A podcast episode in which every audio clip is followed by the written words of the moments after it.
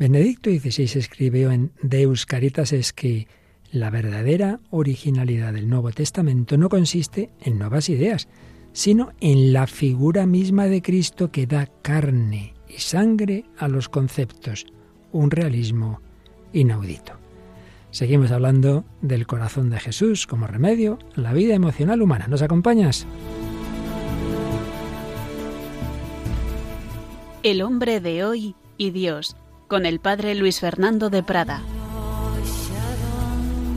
Bueno, en plena octava de Navidad, pues seguimos celebrando la Navidad y por eso Santa y feliz Navidad, muy querida familia de Radio María la Navidad.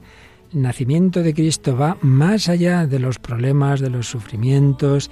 En la misma Nochebuena, pues caía ese autobús que morían varias personas, caía al río en Galicia, ocurrían otros acontecimientos dolorosos, familiares conocidos que, que fallecían, sí, pero el Señor no ha quitado el dolor, no ha quitado la muerte, pero le ha cambiado el sentido. Y por eso al día siguiente de Navidad celebramos a San Esteban, que moría, el protomártir. Pero ¿cómo moría?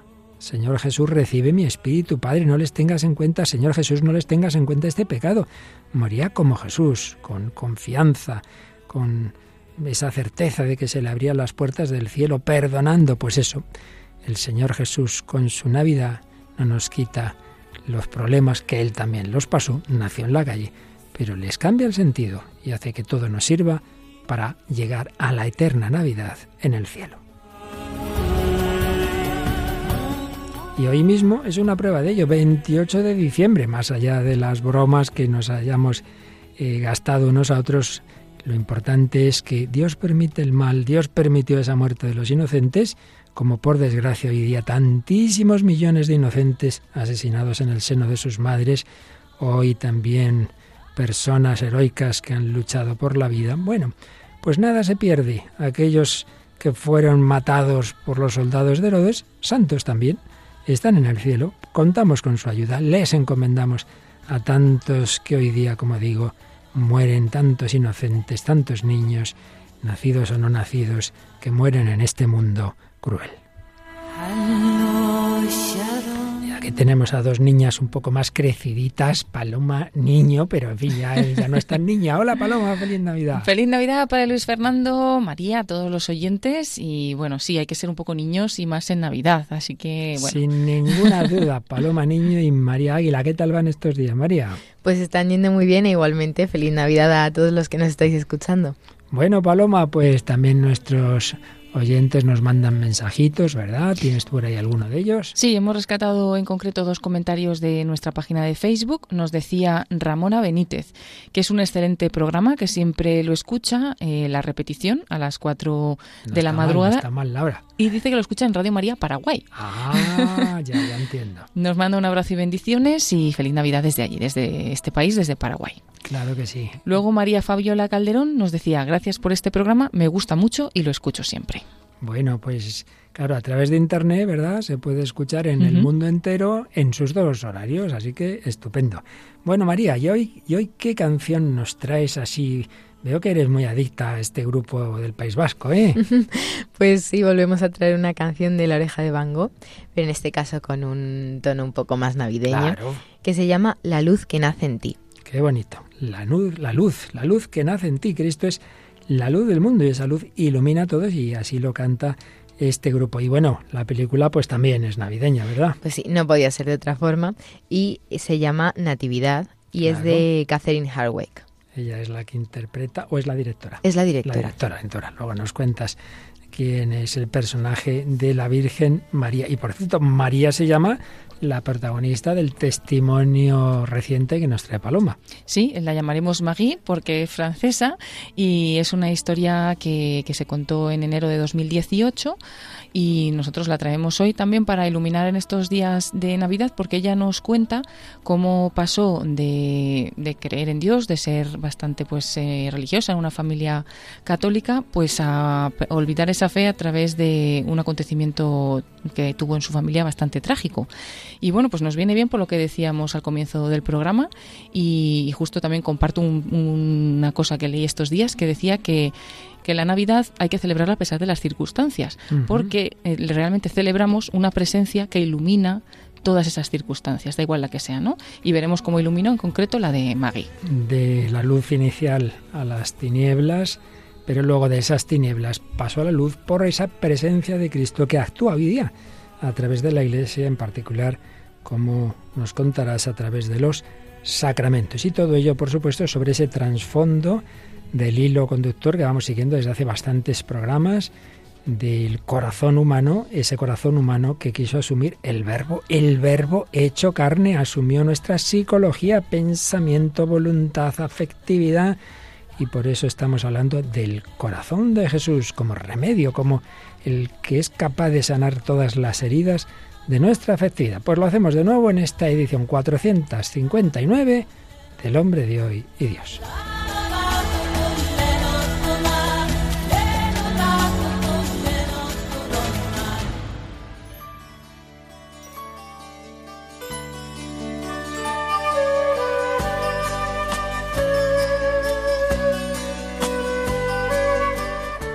Benedicto recordaba en esa primera encíclica suya, Dios es amor, Deus Caritas es, que lo realmente original del Nuevo Testamento, más que ideas nuevas, era que Dios se hubiera hecho carne, esa figura misma de Cristo, que decía, Él da carne y sangre a los conceptos. Sí, Dios es amor, pero, pero eso se hace carne y sangre cuando vemos al hombre, Cristo Jesús, verdadero hombre y verdadero Dios, el verbo hecho carne.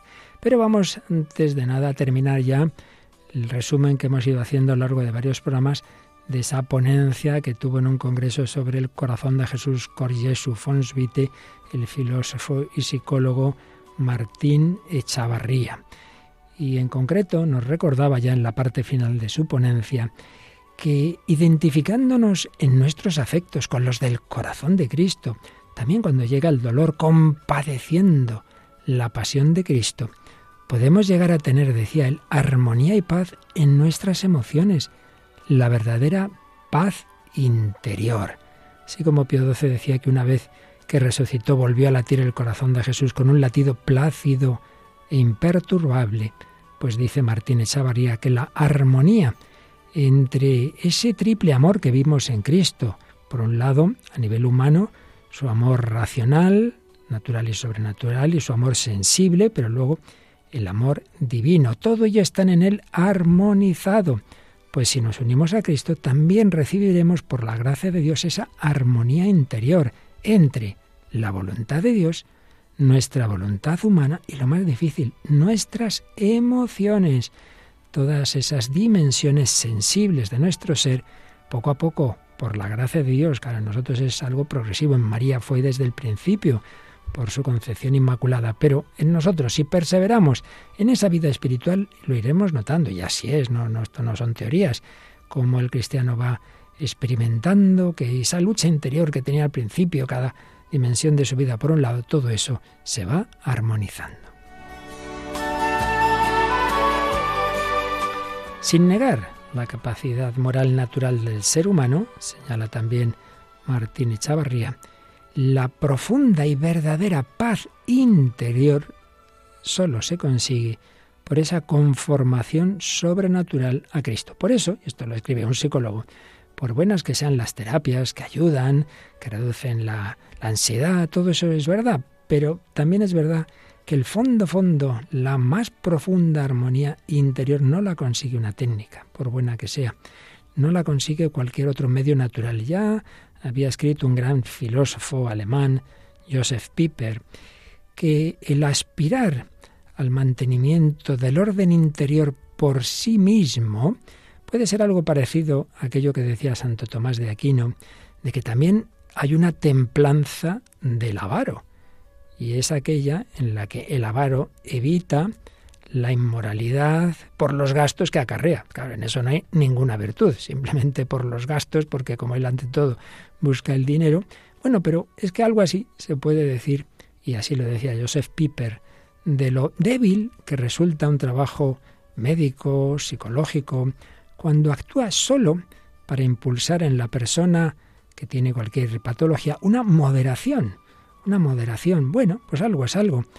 Pero si no hay un trasfondo y hay una base metafísica o incluso religiosa y trascendente, Decía Piper, los resultados de esa técnica son un aburguesamiento rodeado de temerosos cuidados y envenenado por un vacío desolador. Palabras textuales de este filósofo alemán. Con otras palabras, el mantenimiento del yo, decía este filósofo, no es realizable mientras la mirada siga puesta en lo exclusivamente humano.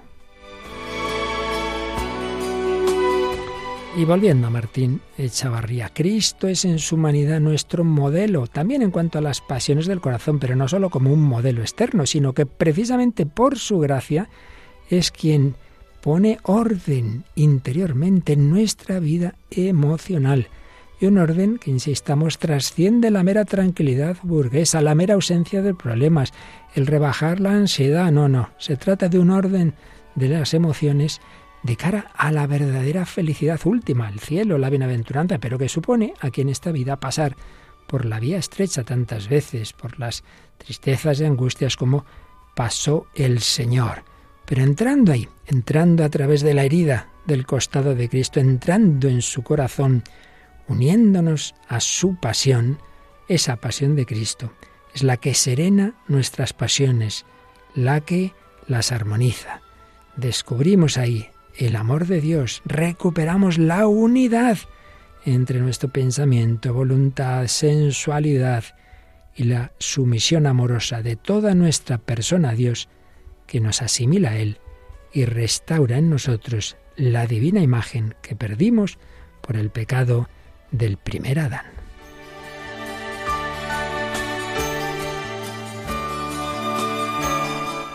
Bueno, pues todo esto es posible porque seguimos a ese Señor, a ese amor de Dios que no se ha quedado en las alturas, que no se ha quedado en las nubes, sino que se ha hecho carne. El verbo se hizo carne, nació en un pesebre. Y así, desde esa amabilidad de un niño pequeño que a todos nos atrae, nos lo pone fácil amar a Dios, responder ese amor de Dios, porque si no, ¿cómo se llama un Dios tan lejano? Pero si Dios se ha hecho niño, si Dios nos ama en la pobreza de Belén, si Dios nos ama desde la cruz, todo eso atrae nuestro corazón. Entonces sí, entonces es posible que contemplando ese amor eso atraiga no solo nuestra mente, sino también nuestra sensibilidad y ordene así todas nuestras emociones. Escribía Benedicto XVI en efecto, nadie ha visto a Dios tal como es en sí mismo, pero Dios no es del todo invisible, no se ha quedado fuera de nuestro alcance, Dios nos ha amado primero, dice San Juan en su primera carta, y este amor de Dios ha aparecido entre nosotros, se ha hecho visible, pues Dios envió al mundo a su Hijo único para que vivamos por medio de Él. En Jesús podemos ver al Padre. En la historia de amor que nos narra la Biblia, Él sale a nuestro encuentro, trata de atraernos, hasta la última cena, hasta el corazón traspasado en la cruz, hasta las apariciones del resucitado, etcétera, etcétera. Pero no lo olvidemos, lo añado yo, comenzando por ver a ese niño en el pesebre. Y luego después en la historia de la Iglesia, Jesús viene a nuestro encuentro a través de los hombres en los que Él se refleja, cristianos verdaderos, santos, mediante su palabra, en los sacramentos, muy especialmente en la Eucaristía, o como hoy veremos en el testimonio, en la confesión, en la liturgia de la Iglesia, en su oración, en la comunidad viva de los creyentes. Ahí experimentamos el amor de Dios.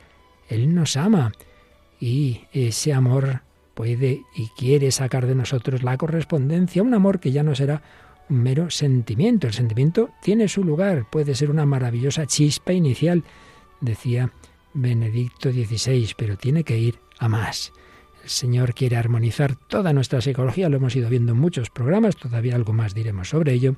Pues le damos gracias porque se ha hecho asequible a nuestro amor. El amor de Dios ordena el amor humano, serena toda nuestra psicología.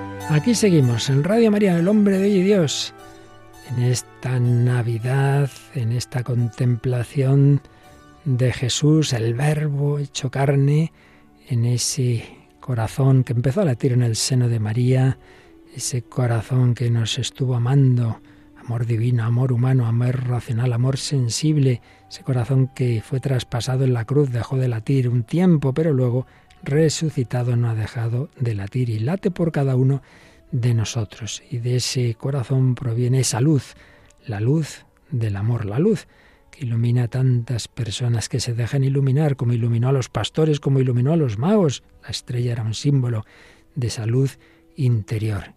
Y es una luz que en muchísimas personas, incluso cuando no conocen explícitamente a Cristo, incluso los que celebran la Navidad muchas veces sin saber muy bien qué, siempre hay algo ahí, siempre hay algo que refleja esa luz de Dios. La luz que nace en ti, se titula precisamente la canción María Águila que nos trae. Seguro que tiene mucho que ver con la Navidad. Pues sí, justamente es una canción muy navideña y es del grupo La Oreja de Bango, de quien vamos a hablar ahora un poquito y de quien pusimos también una canción justo la semana pasada. Y bueno, este es un grupo de San Sebastián eh, que está formado por Leire, que es la cantante, por Pablo Venegas, Xavi San Martín, Álvaro Fuentes y Jarid Garde.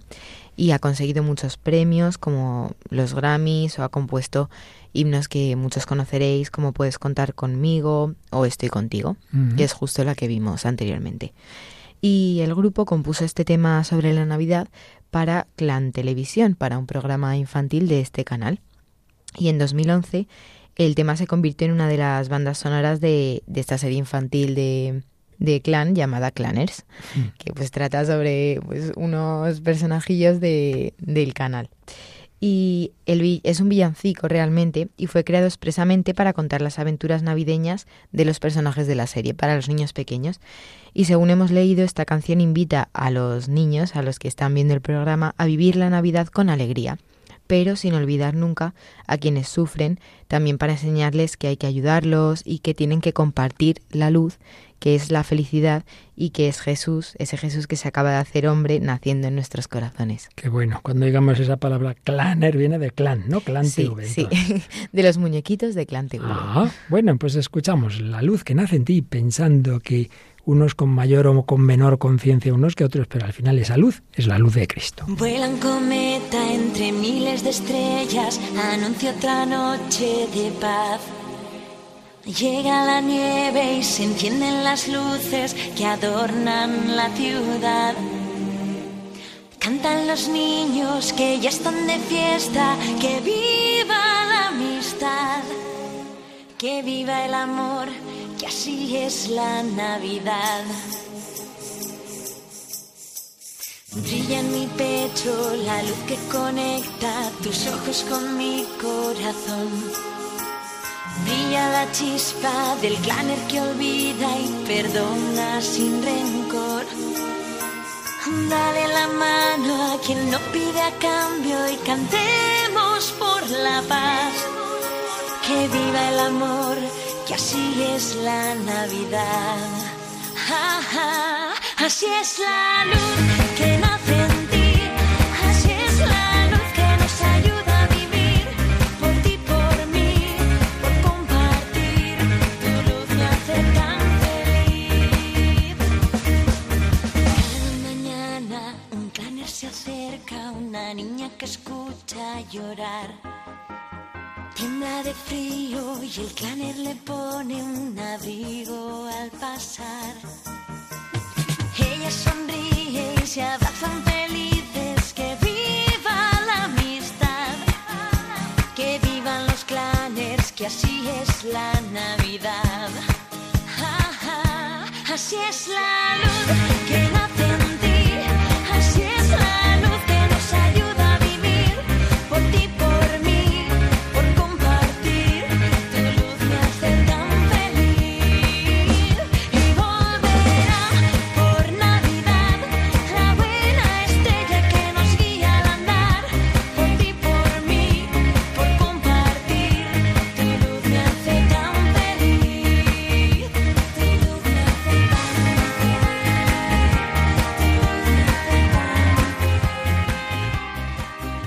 Están escuchando en Radio María El hombre de hoy y Dios, con el padre Luis Fernando de Prada, Paloma Niño y María Águila.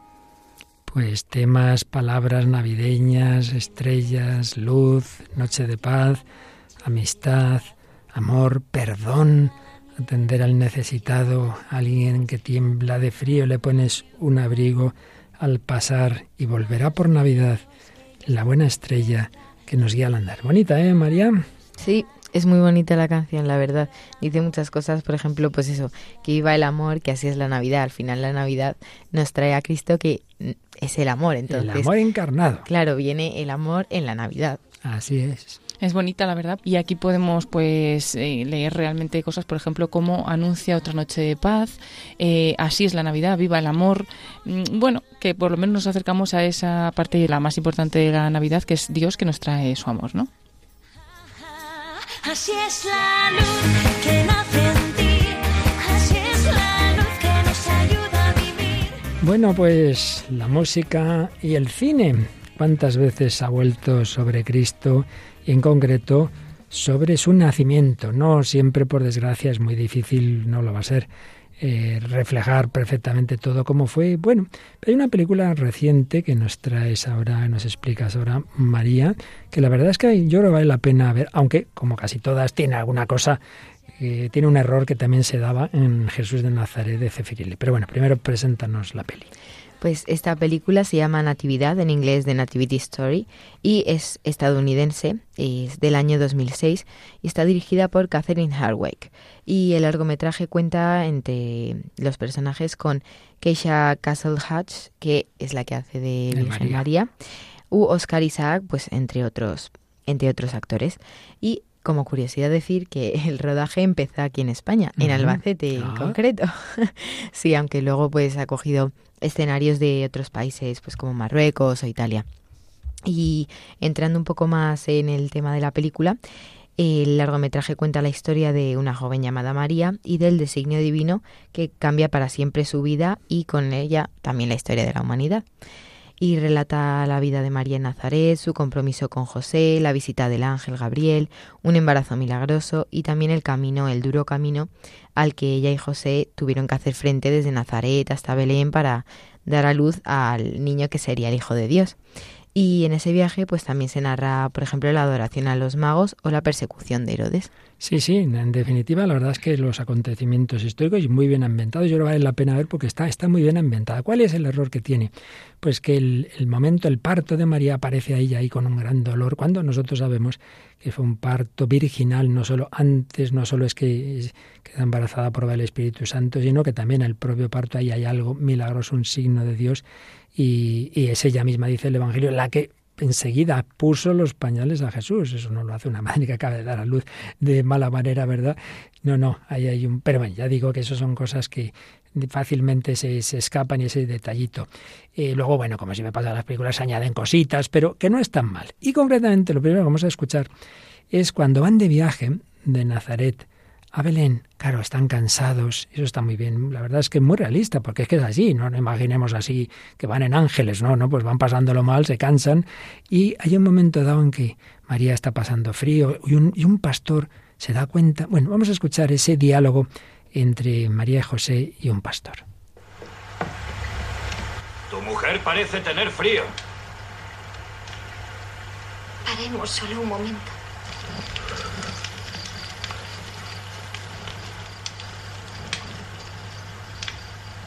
Le hablaré a nuestro hijo de ti y de tu bondad.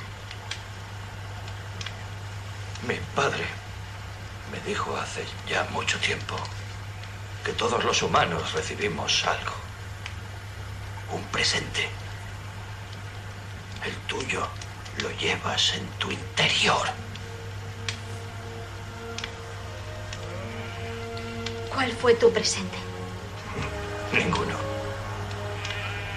Únicamente la esperanza de recibir uno.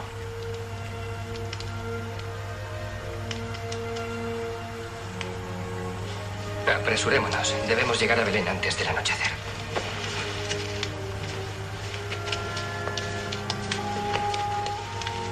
Gracias por todo. Bueno, obviamente esta es una de esas escenas que no están en los evangelios, pero la verdad es que tiene un trasfondo muy logrado. ¿Qué os parece? Pues sí, a mí me ha parecido muy bonito cuando dice eso, que todos los humanos recibimos un presente que es verdad, al final pues Dios siempre pone algo en nosotros para lo que eh, estamos hechos para vivir, o sea, en la vida tenemos como ese don que, di- que Dios nos da. Y dice, y el tuyo lo llevas en tu interior, claro, Desde qué luego. mayor presente que tener, que dar a luz a Cristo, o sea, Y luego vemos ahí también lo que sería, yo no sé si se dieron cuenta los que vieron la película, la intercesión de María. Le hablaré a mi hijo Sí, de, ti, ¿verdad? Es verdad, sí. Como le ayuda, porque además es, le- es el que se fija en ella, ¿no? Le dice, tu Sí. mujer parece tener frío y demás, y les ayuda, pues le dice, bueno, le hablaré a, a él de ti. Y luego también bonita la última parte, que parece Sí. que él piensa que no tiene un don, o por lo menos no lo ha descubierto todavía, pero dice, tengo la esperanza, sí que he mantenido la esperanza de recibirlo, ¿no? Y es como que en ese momento está recibiendo el don de poder ayudar a, a Jesús también en ese momento. Y, y bueno, qué, qué importante también es eso, de, muchas veces no nos damos cuenta de los De lo que presentes o de los dones que tenemos. Eso pasa muchísimo. Vemos lo que nos falta, vemos lo negativo. Ya lo decía Chesterton, ¿no? Todos los años damos gracias por lo que los Reyes Magos ponen en nuestros zapatos y no se nos ocurre dar gracias todos los días de tener pies que meter en los zapatos. Pues está muy bien pensado, ¿verdad? Sí. Porque lo que más importante no nos parece normal y no damos las gracias. Pero ya veréis que esto que dice, que por cierto me ha recordado ahora a Simeón. Simeón toda la vida con la esperanza de conocer al Mesías. Y se le acababa la vida, no perdía la esperanza, lo llegó a conocer. Bueno, mm, pues antes de seguir escuchando, porque este, esta escena va a tener una segunda parte muy interesante, pero Paloma no sea que se nos vaya el tiempo, teniendo claro que lo que vivió Jesús lo quiere vivir hoy con nosotros, porque Cristo está vivo y Cristo actúa en la iglesia. Cuéntanos cómo se encontró con Jesús cuando había perdido la esperanza, como, como podía haberla perdido este pastor, se encontró esta mujer de la que nos traes el testimonio. Sí, pues hoy contamos la historia de María, es una mujer francesa y, bueno, pues ella lo que cuenta en, su testimonio es que en junio del año 2012 dos de sus hermanos tuvieron un gran accidente de coche en Estados Unidos. Uno de sus hermanos, Pierre, que tenía 40 años en ese momento, padre de cuatro hijos, en el acto y su otro hermano de 36 años, padre también de otros cuatro niños, pues quedó gravemente herido. Claro, eso ella dice que para ella fue un momento de gran duda, de un vacío abismal, de pérdida completa del sentido de la vida y también miedo al futuro.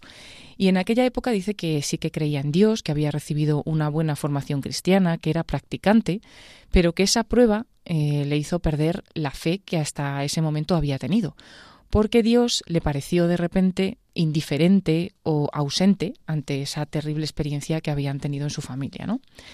Como tenía la costumbre de ir a misa dominical, pues eh, ese momento de ir a misa cada semana se convirtió en un momento molesto en el que una y otra vez volvía a la misma cuestión. ¿Está realmente Jesús ahí? ¿Existe? Y ante esa cuestión dice que le invadía una oleada de tristeza, una gran oleada de tristeza. Por lo tanto, no ir a misa la permitía evitar ese trago, ese mal trago, pero implicaba también tener una culpabilidad porque se separaba voluntariamente de su familia que sí que iba a misa, ¿no? Y cuando a pesar de todo les acompañaba a misa, pues verse ahí rodeada de tanta gente como feliz, ¿no? Se le hacía muy difícil. Cuenta que en el verano de 2014, dos años después del accidente de sus hermanos, sus hijos y su marido quisieron participar en un encuentro cristiano. Llegaron a aquel lugar donde una masa de gente cantaba, alababa y aplaudía. Esa alegría a ella le resultaba insoportable y pensaba, no es posible. Nadie entre todos los que hay aquí han vivido nunca algo tan triste como yo. Soy la única que he vivido algo tan terrible, porque no comprendía que pudieran estar tan contentos, ¿no? Y además dice que el primer día escuchó a un sacerdote que decía, de todo el mal que nos llega, Dios puede obtener un bien mayor. Y claro, en su gran desdicha y con esa terrible tristeza que tenía, para ella era inadmisible, esa frase del sacerdote, ¿no? Todo el mal que nos llega, Dios puede obtener un bien mayor, es lo que había escuchado. Y bueno, buscó a este sacerdote para verle porque no podía comprender lo que él decía. No le pudo atender hasta tres días después y dice que esos días fueron días de gran tristeza, de soledad, pese a que había muchísima gente ¿no? en aquel lugar. Y finalmente llegó el día de la cita, dice que estuvo llorando todo el rato, o casi todo el rato, se sentía abrumada por el cansancio, no podía avanzar, estaba agotada por la lucha, y comenzó la conversación con el sacerdote. Le contó su historia, le explicó que esa alegría que veía en los demás le agredía directamente y que vivía una gran ausencia de Dios desde hacía dos años. El sacerdote pues tuvo palabras tranquilizadoras hacia ella, le insistió en que su hermano estaba en la otra vida, presente, eh, también le hacía comprender que mm, seguir mirando al pasado no le devolvía a su hermano y que además lo único que hacía era impedirle avanzar y eh, volvió a decirle la misma frase. Dios quiere nuestro bien y no ha creado el mal. Puede sacar un bien de cualquier historia por muy horrible que sea. Vamos a escuchar lo que ocurrió en ese momento eh, de las mismas palabras de, de María, pero la traducimos enseguida.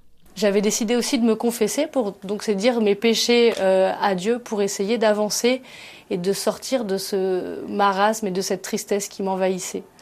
Et puis tout à la fin de la confession, on reçoit le pardon. Dice, en el momento del perdón de los pecados, la niebla que pesaba sobre mí como una capa de plomo desde el accidente se disipó de golpe, con una dulzura infinita. Me invadió una paz profunda, una paz interior. Jesús está ahí. Sentí que Jesús estaba ahí, dentro de mí, que me amaba a mí, María, personalmente. Me amaba desde siempre y siempre había estado conmigo en mi camino de duelo. De golpe me sentí reunificada. Mi espíritu, mi cuerpo y mi corazón estaban unidos y tenía una sensación de plenitud increíble y muy tranquilizadora. Et la parole que je redis tous les jours depuis, c'est Fais Seigneur que plus jamais je ne sois séparée de toi, car la vie sans toi est vraiment trop triste, je préfère ta joie éternelle. También cuenta María que al mismo tiempo recibió una alegría profunda que le llenó de ganas de amar, de amar sin medida, y que esta fuente de amor que hasta ese momento estaba casi seca dentro de ella, se abrió con mayor fuerza que antes, con el deseo de dar, de darse a todos y que todos a su alrededor fueran felices. Dice, yo en realidad no he cambiado, pero todo ha cambiado. Nada me da miedo, todo puede suceder, Jesús está ahí. La vida continúa, con sus pruebas y sus dificultades, pero esa presencia y esa paz interior me acompañan desde entonces. Mi fe se ha hecho más encarnada, vivo en relación con un Dios vivo, en un corazón a corazón, para profundizar cada vez más y como una presencia en cada una de las personas con las que me encuentro. Quiero compartir con todos esta esperanza que habita en mí desde entonces y que me impulsa a abandonarme y a confiar en Dios. Y también dice que insiste cada día en esta oración. Señor, la vida sin ti es invivible, haz que jamás me separe de ti. Bueno, qué preciosidad. Y es que además, como siempre nos ocurre, estoy impresionado de la, de la armonía entre lo que nos acabas de leer, lo que estábamos leyendo en Benedicto XVI de Martín Echavarría, lo que hablábamos del, del dolor que Cristo no quita por su nacimiento, pero le cambia el sentido. ¿Qué te ha parecido, María? Pues sí, que viene muchísimo al caso de lo que estamos hablando y yo también me he dado cuenta de que ha dicho que pues que su alma y su cuerpo estaban todos unidos otra vez, como lo que estábamos hablando al principio, de que esa unión de amor en Cristo, o sea que Cristo tiene eh, los, los tres amores, por así decirlo, unidos y, y que ella cuando encuentra a Dios realmente siente todas sus partes unidas otra vez y esa alegría profunda. Fijaos en el texto que escribió en Deus Caritas el Benedicto XVI, que vamos, es que lo que acaba de decirnos Paloma parece como calcado. El encuentro con las manifestaciones visibles del amor de Dios puede suscitar en nosotros el sentimiento de alegría que nace de la experiencia de ser amados. Pues lo que nos has contado de María. Pero dicho encuentro implica también nuestra voluntad y nuestro entendimiento, la armonía de todas las dimensiones. El reconocimiento del Dios viviente es una vía hacia el amor y el sí de nuestra voluntad a la suya abarca entendimiento, voluntad y sentimiento en el acto único del amor. No obstante, este es un proceso que siempre está en camino. El amor nunca se da por concluido y completado. Se transforma en el curso de la vida madura y precisamente por ello permanece fiel a sí mismo. Pues nos lo decía, no desaparecen los problemas, su hermano había muerto, el otro había quedado herido, pero todo eso lo ahora lo vive con paz, con confianza, sabiendo que Dios saca bien del mal y no con esa impresión que tuvo tras el accidente de un Dios lejano, de un Dios indiferente, ¿verdad? ¿A ti qué te ha parecido, Paloma? Sí, bueno, la verdad que muy bonito eh, también pues ver que ella pues se sentía totalmente vacía interiormente, como mm, que ni siquiera dentro de ella pudiera haber amor, porque dice que ya una vez que se encuentra con Dios y le empieza a ver un sentido a todo lo que ha pasado, porque Dios puede sacar bien hasta de, de las peores desgracias, pues ahí es cuando no solo cambia totalmente interiormente, aunque dice que ya no cambia, que ella si- sigue siendo la misma, pero que vive las circunstancias pues con Jesús, ya no sola, ¿no? Y entonces lo entiende, sabe que está acompañada y no solo eso, sino que eh, le, le impulsa a darse a los demás y dice que quiere que todas las personas con las que se encuentra, además de ver en ellas la presencia de Dios, pues también hacer que todos sean felices. Entonces, más allá de eso, ¿no? Sino que Dios te transforma, pero además te cambia como la mirada hacia afuera, hacia los demás. Bueno, pues los pastores que estaban trabajando, que estaban pasando frío, de repente ocurrió algo en esa Nochebuena, cuando ya María y José habían llegado a la gruta de Belén. Vamos a escucharlo tal como lo cuenta la película Natividad.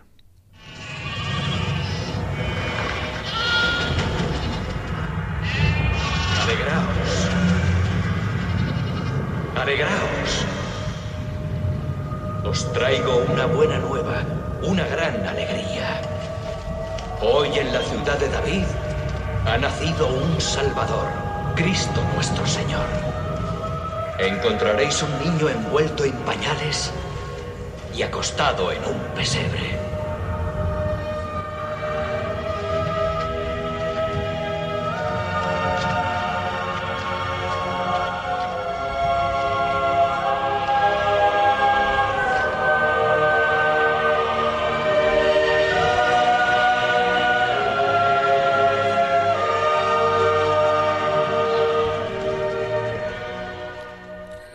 Alegría como consecuencia de una buena noticia, la buena noticia por excelencia, ha nacido el Salvador, pero de nuevo, el signo no es, oh, un palacio estupendo con una calefacción maravillosa, no, un niño envuelto en pañales reclinado en un pesebre. Ahí está el, la dificultad, el dolor, el rechazo también, no hubo sitio para él en la posada, bueno, bueno, pero nada de eso impide la mejor noticia. Pero ahora es donde viene una sorpresita. Cuando ya entran los pastores al, al adorar al niño, vamos a escuchar ese momento y el diálogo con, con María.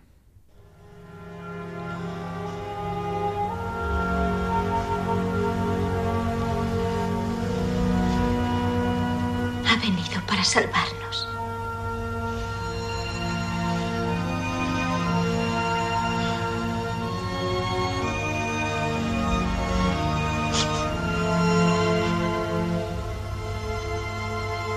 Recibimos este presente.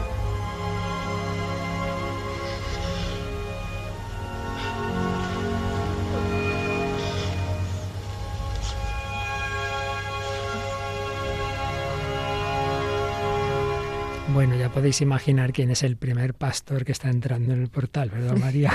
Sí, cuando has dicho lo de la sorpresa me lo estaba imaginando. Digo, seguro que está ahí el pastor, seguro que sí, sí.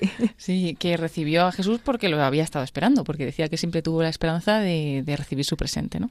Así es. Por tanto, queridos oyentes, alguno dice, oh, no, a mí no, a mí Dios no me escucha, yo llevo años, no hago más que pasarlo mal. Bueno, bueno, bueno, todo llegará, ¿verdad? Dios Sí. no se olvida de nadie, incluso lo que te puede parecer una mala señal, señal de alejamiento de Dios, como le pasó a esta María, luego al final fue la ocasión de su acercamiento mucho más profundo, acabó con mucha más fe, una fe purificada en el dolor, en el sufrimiento, no en una fe ingenua de que no va a pasarme nada. Pues María y José dirían, ay, vamos a ir en el ave, no, en el ave, no, en el ave María sí, pero no en el ave, vamos a ir a pasarlo mal y nos van a recibir en un hotel de cinco estrellas, no, de mil estrellas, las que había en el cielo, nada más. Dios no les quitaba los problemas, pero el niño nació y esa es la alegría, ¿verdad? Pero, pero, pero, quedaban otros mucho más lejanos, mucho más lejanos. Cristo no solo nacía para los que ya lo esperaban en el pueblo de Israel, nacía para otros, como bien sabemos. Bueno, pues vamos a escuchar ahora cómo se nos narra esa llegada de los magos de Oriente.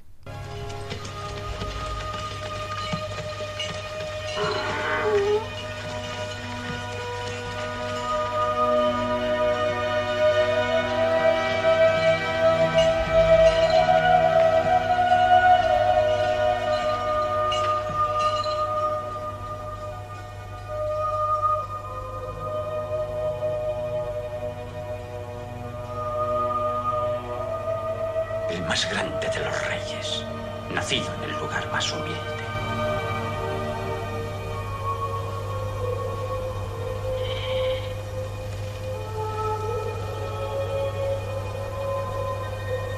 Dios, hecho carne.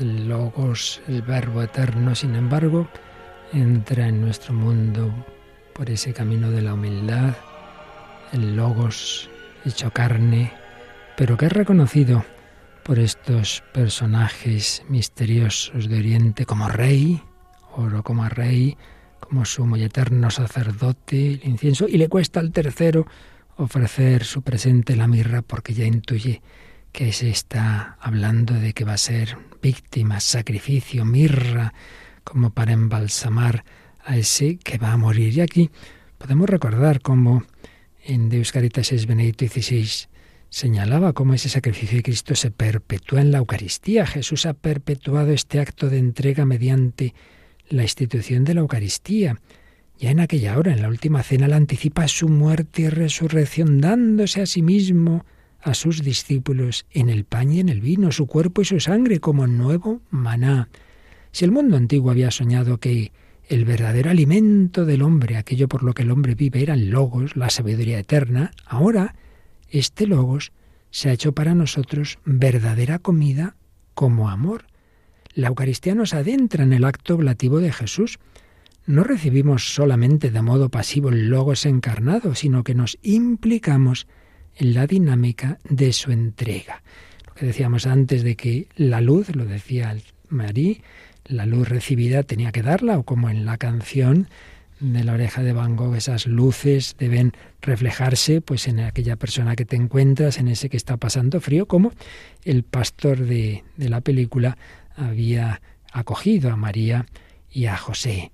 Sí, el Señor no ha quitado los problemas, no ha quitado los sufrimientos, tampoco desaparece el pecado. El hombre sigue siendo libre.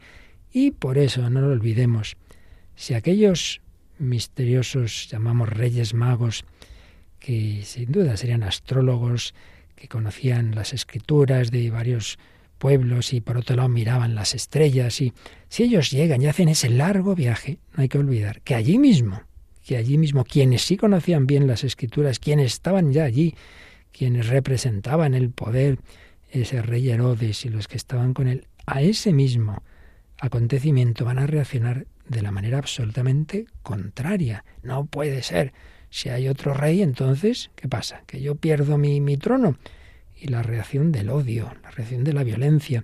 Esto tiene hoy especial eh, significado trágico en este mundo de hoy, que ya no solo permite el aborto, sino que lo convierte en derecho y convierte en cambio en ya casi delito, bueno, por, en algunos sitios ya sin casi, el resistirse a él, perder el trabajo, no poder hacer la objeción de conciencia, aborto, eutanasia, eh, guerras, tantas formas de violencia que el Señor pues no nos ha quitado porque nos sigue haciendo libres, pero también hay que decir que Dios permite hasta donde permite. Por eso vamos a escuchar como el ángel que anunció a José y María que tenían que huir, se va a salvar el niño, van a morir esos otros niños, es verdad, pero van a ser santos, van a ser mártires, la Iglesia los, considera así, los santos inocentes, y como pues nada de eso impide ese cántico de victoria de María, así lo escuchamos en esta película. Coge al niño y a su madre y huid a Egipto. Permaneced allí hasta que os dé nuevo aviso.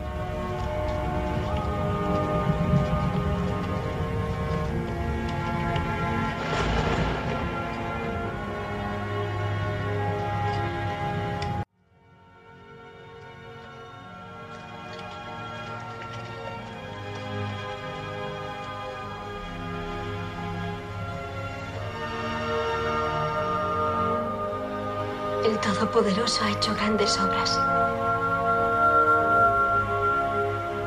Y su nombre es santo.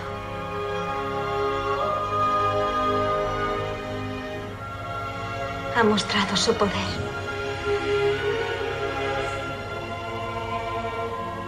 Ha confundido a los soberbios.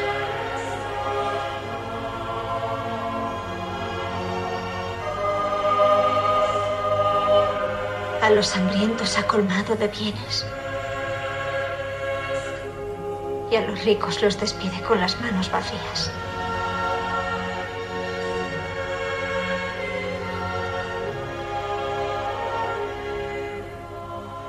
Ha derribado del trono a los poderosos. Y ha enaltecido a los humildes.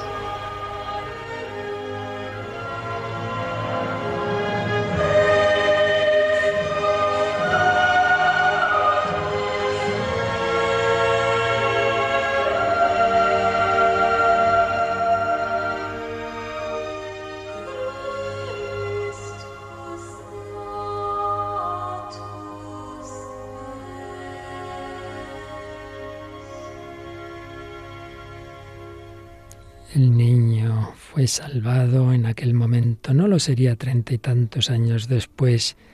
Aquí María canta el Magnificat, pero treinta y tantos años después, entonces ya sí, vería agonizar a su hijo. Es cierto, Señor, cuando tiene que actuar, cuando quiere impedir el mal, lo hace, pero normalmente deja que se mueva con nuestra libertad, sí, pero él, hasta el grado en que él puede sacar bien y no más allá. Y luego sí, iba a morir Jesús, sí, claro, pero iba a resucitar. Por eso la victoria siempre es del bien, por eso nunca debemos perder la esperanza, por eso debemos saber que el mal que Dios permite siempre es para sacar de él un mayor bien. Y podemos preguntarnos cómo se preguntaba Joseph Ratzinger, porque ahí no escribía como papa, sino como teólogo en su preciosa obra sobre Jesús de Nazaret, se preguntaba, ¿qué nos ha traído Jesús realmente? Si no ha traído la paz al mundo, el bienestar para todos, un mundo mejor, ¿qué ha traído? ¿Qué ha traído?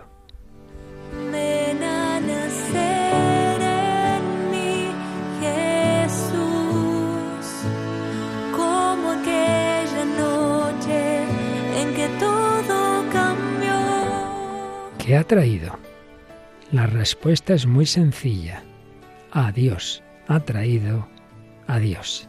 Ahora conocemos su rostro. Ahora podemos invocarlo. Ahora conocemos el camino que debemos seguir como hombres en este mundo. Jesús ha traído a Dios. Y con él la verdad sobre nuestro origen y nuestro destino, la fe, la esperanza y el amor. Solo nuestra dureza de corazón nos hace pensar que esto es poco. Sí, el poder de Dios en este mundo es un poder silencioso. pero constituye el poder verdadero y duradero.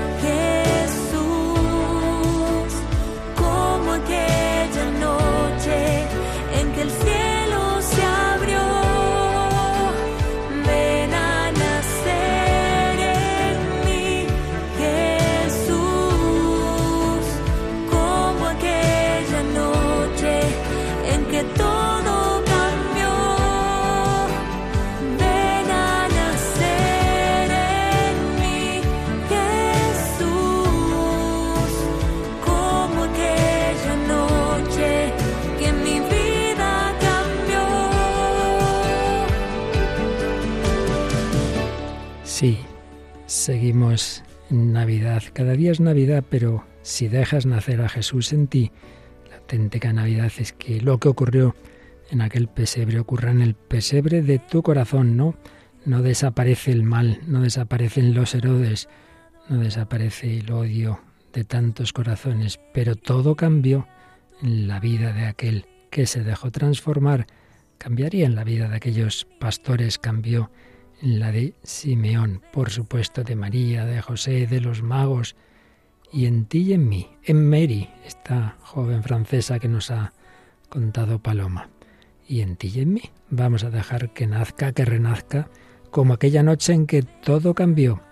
Dejémosle nacer. Cristo vive, especialmente en la iglesia, a través de los sacramentos, limpiar el pesebre, a través de la penitencia o confesión, recibir a Jesús a través de la Eucaristía y amarle en los pobres, en los enfermos, en los prófugos, en los niños, en los que no dejan nacer, en los ancianos. Deja de nacer, ven Salvador, con tu consuelo, esperanza y amor como aquella noche en que mi vida cambió. Ven Salvador,